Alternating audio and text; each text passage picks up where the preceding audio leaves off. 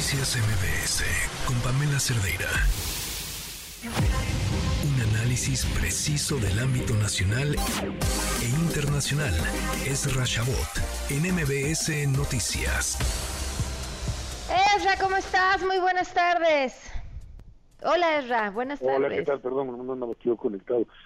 ¿Cómo estás, Pamela? Buenas tardes, buenas tardes a todo tu auditorio. Bueno, pues en una hora con 15 minutos comenzará el primer debate, no se llaman debates, se llaman pláticas.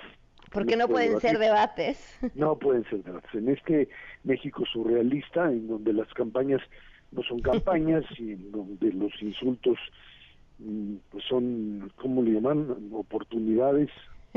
los errores son oportunidades, los, ataques al presidente son violencia de género. Bueno, pues este es, es, es, eh, uno cuando se pone a estudiar lo que es, estoy metiendo otro rollo, pero de lo que es el lenguaje totalitario en los distintos regímenes, así funciona, ¿eh? Es, la, neolengua. Eh, sí, esta es exactamente lo que George Orwell planteaba en su momento como, pues este tipo de lenguaje que tiene como objetivo básicamente encubrir lo que es inaceptable en su realidad. Pero bueno, pues finalmente llevan, llegan a esto, llegan a esta posibilidad de un encuentro entre cuatro candidatos, cuatro precandidatos del Frente Amplio de la oposición que pues lograba construirse, pero aquí hay un problema fundamental y es que eh, esta es una lucha interna entre la ambición y el miedo, entre la posibilidad de ganar la presidencia de la República y el miedo a que sea pues una candidata ciudadana la que los deje a los partidos políticos fuera de la jugada. Y creo que eso es lo que está sucediendo en el Frente Amplio en estos momentos, cuando establecieron reglas, nombran a un comité observador que se cree que asume plenamente su función como organizador de pues lo que sería un proceso de captar firmas o de incorporar adherentes. Y cuando el resultado es pues no el que les gusta los partidos y en este caso el PRD que es lo que queda realmente de un movimiento muy grande, bueno, pues asume que se que le están haciendo trampa y que otra vez al viejo estilo de cuando apoyaban, que hay que recordar que los que hoy están ahí, Zambrano, eh, Ortega y compañía, que hoy eh, pues son oposición a López Obrador, fueron quienes estuvieron, lo acompañaron en el 2006 y en el 2012, y luego ya decidieron que pues López Obrador era un dictador, antes no lo era, antes era alguien confiable.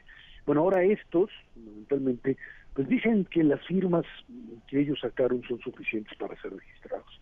Hay un problema fundamental. Uno, no se valen, y ya lo sabían, firmas de partidos políticos distintos a los que están dentro, de miembros de los partidos políticos que están, que, que están dentro de la coalición y dos, que tiene que haber una dispersión, o sea, tú tienes que encontrar esos 150 mil personas en 17 entidades federativas. Si no los cubres, no tienes el registro, por más que le hayas metido lo que le hayas metido. Y los que hoy, o, los tres, uno por lo menos aceptó, cabeza de vaca, los tres que estuvieron, hoy que están hoy eh, quejándose, fueron gobernadores, uno jefe de gobierno, Miguel Ángel Mancera, y obtuvieron sus eh, adherentes, sus, simpatizantes, pues de las localidades donde ellos fueron gobernadores, donde tuvieron capacidad de actuar. Y pues eh, creo que en el imaginario de estas personas eh, llegaron a pensar que pues esta era una cuota de partido. Entonces, pues, para la segunda fase van dos del PAN, aunque Xochitl es candidata ciudadana, pero bueno, con la PAN, porque ahí aparecería Santiago Gil, los periodistas con Paredes y con De la Madrid. ¿Y nosotros qué? diría el PRD.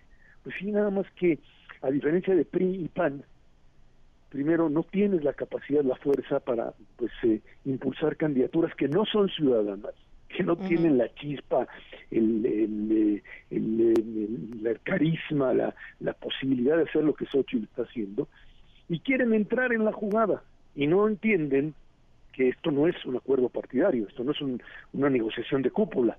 Decidieron cederle a miembros de la sociedad civil la aplicación de sus reglas. Pero es que así son los partidos políticos, por lo menos en México. Cuando terminan perdiendo, no son capaces de aceptar que su fuerza, la del PRD así es, tiene una fuerza de 3% a nivel nacional. Pero bueno, y, así, pues eh, no sé qué es lo que están pensando.